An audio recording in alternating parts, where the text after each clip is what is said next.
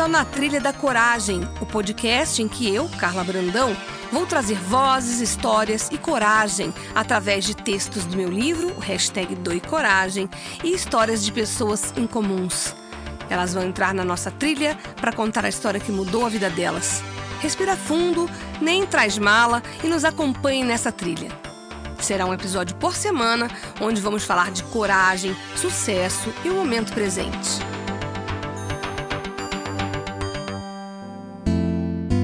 Olá, começando mais um na Trilha da Coragem, só que hoje eu trouxe uma trilheira profissional. Eu estou falando de uma jornalista que eu admiro de montão, se chama Helena Galante, e você vai saber por que eu sou tão fã dessa jornalista. Porque ela pratica, ela atua, ela instiga, ela inspira um trabalho que ela realiza no podcast que ela faz, Jornada da Calma, na coluna que ela tem na CBN e também na coluna da Vejinha, que é a Tal Felicidade essa tal felicidade, hein, Helena? Você já descobriu como é que consegue? Como que a gente chega lá? Carla, eu adorei quando você falou trilheira, porque eu acho que a essência é exatamente essa: trilhar um caminho que eu gosto de pensar que ele tem que ser um pouco mais calmo, ele tem que ser um pouco mais tranquilo, menos afobado do que a gente leva a vida no piloto automático. Uhum. É, mas eu acho que se a gente vai com calma, passo a cada passo, a gente vai construindo essa felicidade no caminho. É, eu compartilho o, o, que eu aprendo, o que eu testo, o que eu, o que eu vivo e escuto com muita humildade quem, quem, quem generosamente vai falar no Jornada da Calma. E eu acho que tá aí uma coisa que eu aprendi que é batata pra gente ficar feliz, aprender a ouvir os outros, aprender com as outras pessoas. Isso é muito gostoso e eu acho que é o que você faz aqui também. Por isso é. que eu tô tão feliz de estar aqui. Ah, eu te agradeço, viu? Quando que você começou a, a trilhar esse caminho, a perceber que era necessário mudar a mão, a, a, a fazer diferente do que a grande maioria das pessoas faz? Olha, Carla, eu acho sempre complicado quando a gente tenta traçar um começou aqui, né? Porque na verdade eu acho que sempre sempre esteve em curso, né? É, nunca nunca teve nada que aconteceu na vida que tivesse separado desse processo que a gente vive, que é um processo de autoconhecimento, claro. Eu acho que o que muda é o quanto a gente tem consciência sobre o fato de estar nesse processo. É, falando inclusive da sua, da sua coluna que você escreveu para Tal Felicidade, que foi muito bonita mesmo. É, tem, tem coisas que acontecem na vida que tiram o nosso chão, e aí, diante do chão que sumiu, a gente fala, e agora? É, e eu acho que eu tive alguns momentos desse e agora, o que, que eu faço? Quando, quando eu tive esses momentos de na verdade, eu acho que é só quando você percebe que as coisas no mundo não são tão certas, né? É, que os contratos que a gente estabelece com as pessoas, às vezes eles se rompem também, faz parte. É, que os empregos mudam, os trabalhos mudam, o mundo muda, né? Acho que 2020, se, se a gente aprendeu alguma coisa, foi que as nossas expectativas podem ser quebradas muitas vezes. É, no momento desse que eu passei por um é, por um rompimento de um relacionamento, foi, no, no, caso, o momento que me despertou assim, eu comecei a me perguntar, será que é isso? Será que é tudo assim tão incerto? Será que não tem alguma coisa onde eu possa me firmar? Será que não tem alguma coisa que fica? Tudo nesse mundo fica passando, tudo passa, tudo passa. Será que não tem alguma coisa que fica? É, quando eu é, enfim, comecei a mergulhar nesses questionamentos. Eu encontrei uma escola que eu estudo até hoje, que é a Coexiste, é uma escola existencial. Então, todas essas perguntas, grandes perguntas que a gente se faz na vida, né? Quem sou eu? Por que, que eu tô aqui? O que, que eu tô fazendo? É, são a base do curso que, que eu estudo, que chama Verdade Presencial, que tem esse é, objetivo bastante audacioso e maravilhoso, eu acho, de você ser a verdade sobre você mesmo. É, eu acho que quando eu comecei esse curso, ele não, ele não tinha nada a ver com a minha formação de jornalista, era uma coisa que eu pensei assim, ah, não, isso aqui eu tô fazendo para mim, é, isso aqui eu tô entendendo como é que eu como é que eu adquiro uma mente mais contemplativa, que observa mais as coisas e julga menos, é, como é que eu me relaciono melhor com as pessoas, como é que eu me entendo mais. Eu achei que isso tinha a ver só com a minha vida pessoal, assim, entre muitas aspas. Você descobriu que isso fazia sentido para tudo, né? Exatamente, assim, e, e, é verdade, né? E mesmo o caminho do autoconhecimento, ele não é um caminho de autocentramento, né? Ele é um caminho que tem que ser para fora, tem que ser para os outros, tem que ser para sua entrega. É, veio primeiro a coluna Tal Felicidade na, é, na minha trajetória profissional.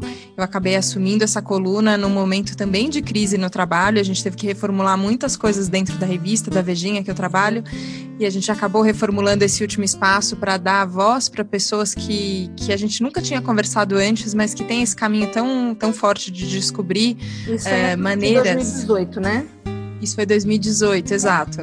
É, depois de 2018, então, que eu comecei a conversar com muita gente, Carla, e é incrível, assim, assim como a gente se encontrou e conversou, e disso surgiram tantas coisas, a cada pessoa que eu converso, entrevisto, é, eu edito um texto dessa coluna, é muito enriquecedor. E aí, depois disso, veio veio essa vontade de conversar mesmo, de ouvir, é, de, de falar ao vivo e gravado e compartilhar isso com todo mundo. E daí veio a Jornada da Calma.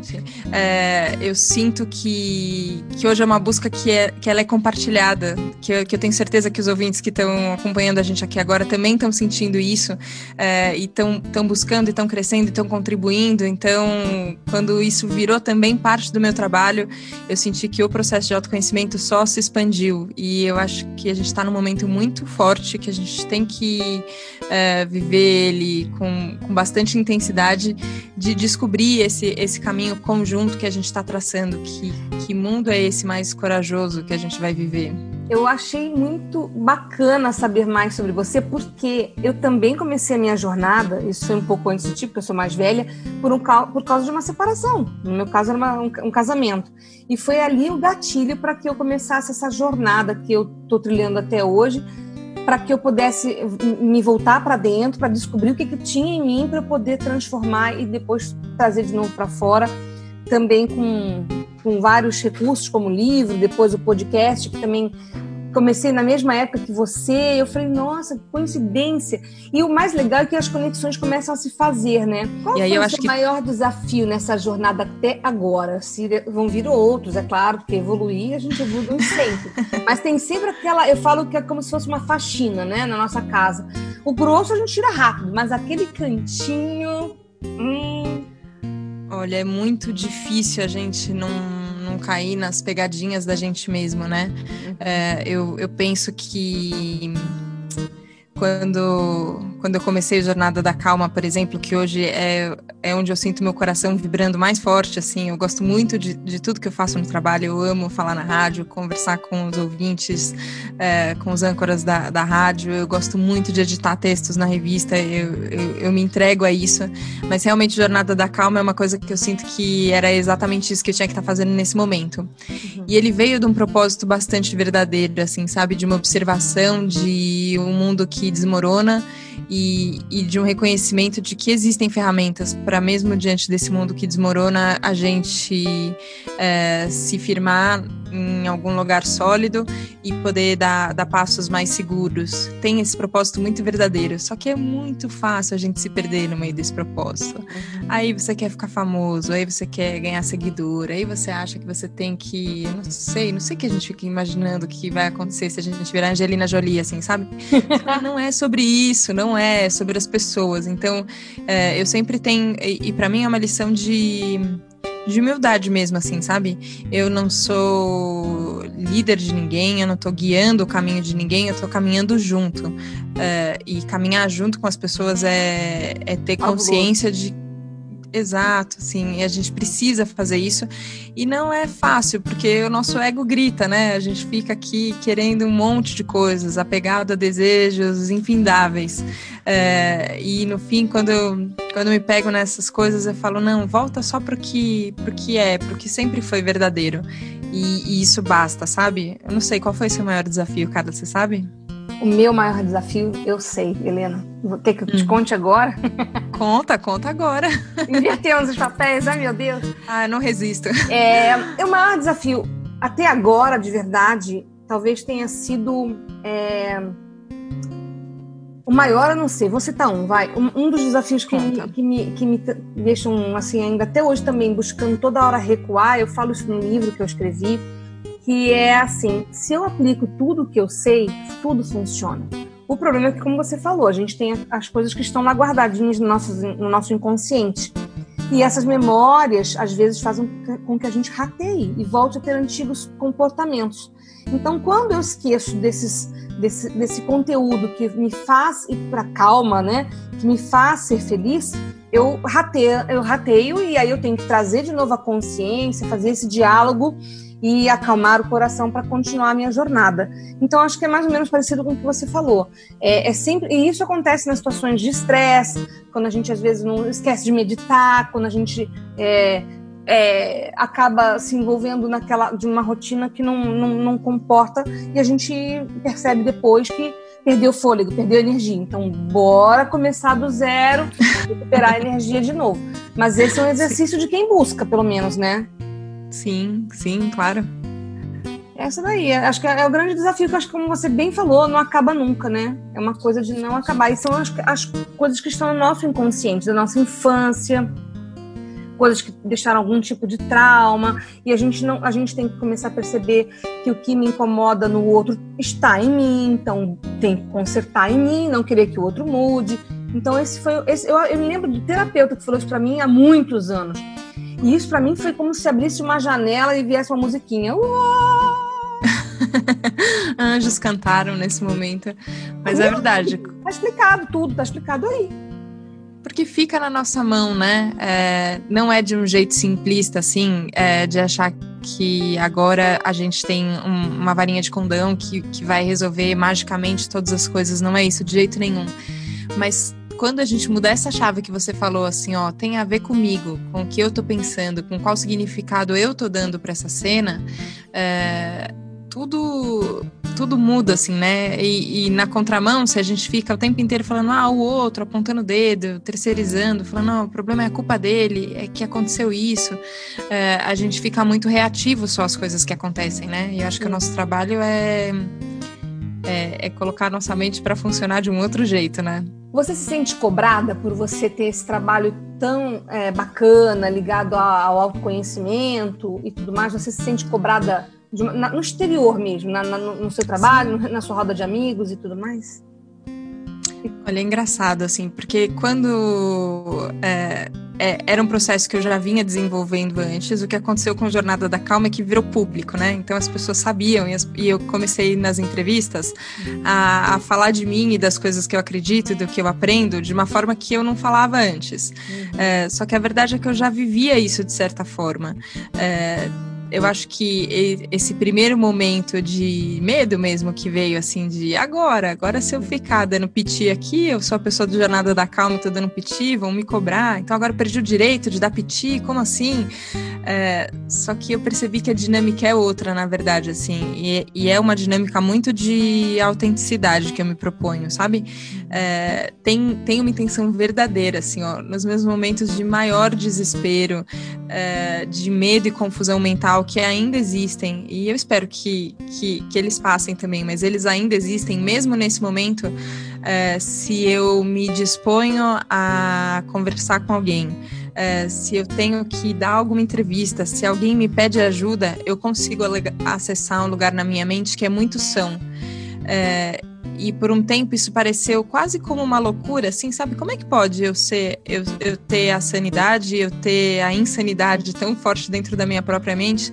eu comecei a perceber que quando a gente aprende, né, no caminho de autoconhecimento, qual é o papel das nossas escolhas, eu fui entendendo que eu tinha dentro de mim um lugar são que eu podia acessar. É, e na verdade, quando eu consegui acessar, e não por cobrança, ou porque agora eu tenho uma dívida com as pessoas, ou por aparência, né? Então agora eu tenho que ter cara de zen é, e tem que falar num tom de voz X. Se a gente for querer ter uma fachada assim, é muito cansativo. Vira o que as pessoas estão reclamando muito, né? De positividade tóxica e, e, quase como se fosse um papel que você tem que vestir, é, ou que encaram isso, a espiritualidade como uma coisa separada da sua vida, assim, sabe? Ah, agora o meu momento espiritual espiritualizado, então agora vou fazer um retiro e não e sei o que. Não é sobre isso. que as pessoas sentem essa coisa errada, essa, essa, essa, esse desalinho em algum momento e aí não há uma comunicação bacana, né? Eu costumo dizer que a gente é. tem que é. tentar falar e pensar com, com harmonia, né? Sim, sim, é um exercício, claro. Só que acaba sendo para mim com mais cara de convite do que com cara de cobrança, assim, ah, sabe? Às vezes eu e é legal, a gente pode, assim, é, é uma escolha que eu faço, assim, eu gosto mesmo. Calma, para mim, é realmente uma coisa que muitas vezes eu falo para mim, calma, Helena, calma. Eu tenho Quem uma mais pergunta. precisa sou eu, às vezes. Diga. Eu também. Eu tenho uma pergunta para você. Hoje, as pessoas vão ouvir esse, esse podcast em momentos di- diferentes, mas hoje, que é o dia que vai, eu vou soltar o episódio, é dia 25 de dezembro de 2020. Ah, É uma data muito importante, depois de um ano tão conflituoso, tão diferente para toda a humanidade, para todas as pessoas que vivem nesse planeta. Então eu procurei uma pessoa que pudesse trazer uma mensagem diferente, que pudesse, pudesse agregar alguma coisa para aquecer o coração das pessoas que nos ouvem. E eu escolhi você. E eu queria que você é, falasse algo que pudesse acalmar o coração de quem nos ouve nesse momento. Nossa, estou muito honrada, não sabia que essa era a data. Que, que bom, é, no dia 25 de dezembro, no Natal, a gente poder estar aqui tendo essa conversa tão gostosa e compartilhando com tantas pessoas.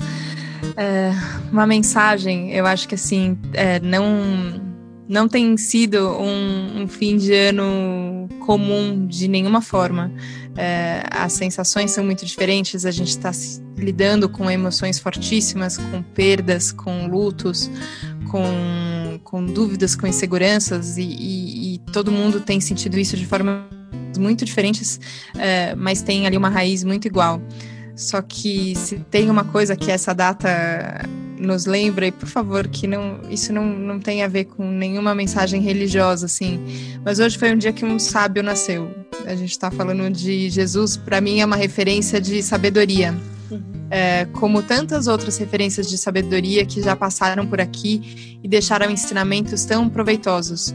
É, eu acho que o que a gente pode aprender é que existem referências de amor, existem referências de compaixão, existem na arte, existem na ciência, existem é, no, no, no serviço mais cotidiano, assim, para o funcionamento da nossa cidade, é, onde quer que a gente esteja no mundo, para a gente poder estar aqui agora, quantas, quantas pessoas têm que estar envolvidas, dedicadas é, e trabalhando interligadamente para isso poder acontecer? Tem uma sabedoria envolvida ali atrás, que se a gente se dispuser a acessar essa sabedoria, é, um lugar que é compassivo dentro do nosso coração, é, um lugar em que a gente sente empatia pelas pessoas, é claro, e não é porque a gente é bonzinho e porque nessa época do ano a gente tem que ser bonzinho, não, porque se a gente olhar de verdade para as pessoas, a gente gosta delas, a gente gosta da gente também, é, e a gente pode buscar referências, elas são muitas, todos os caminhos são possíveis, a ciência é um caminho lindo de devoção às outras pessoas que me emociona,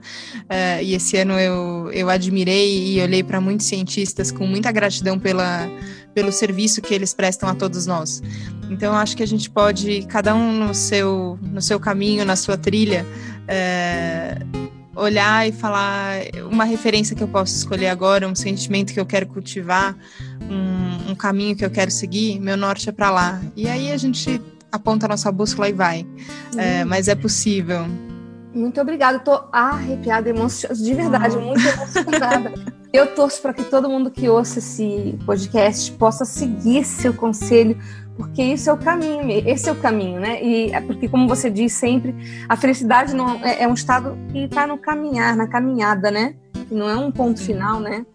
E, e eu queria te perguntar também, o que, que você acha que é coragem? Eu adorei. Coragem.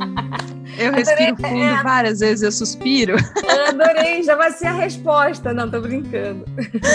Mas é verdade, eu acho que esse suspirar tem muito, tem muito de uma, de uma resposta corajosa, assim. Eu acho que é, o medo não é a nossa essência, o amor é a nossa essência. E pra gente acessar o que nós somos, acho que a coragem é uma das ferramentas, assim, sabe? É, é, é respirar fundo e seguir. A gente está aqui, é, não importa é, o que aconteceu, não importa o que vai acontecer, a gente está aqui agora e isso é muito potente, isso é muito forte. Tem é, uma coragem de existir, sabe? Como a gente é, que é muito bonita. É, eu acho que tem essa palavra, né? E, eu acredito muito nas palavras, eu acredito que as palavras têm força. É, essa palavra coragem, para mim, é, é de novo um.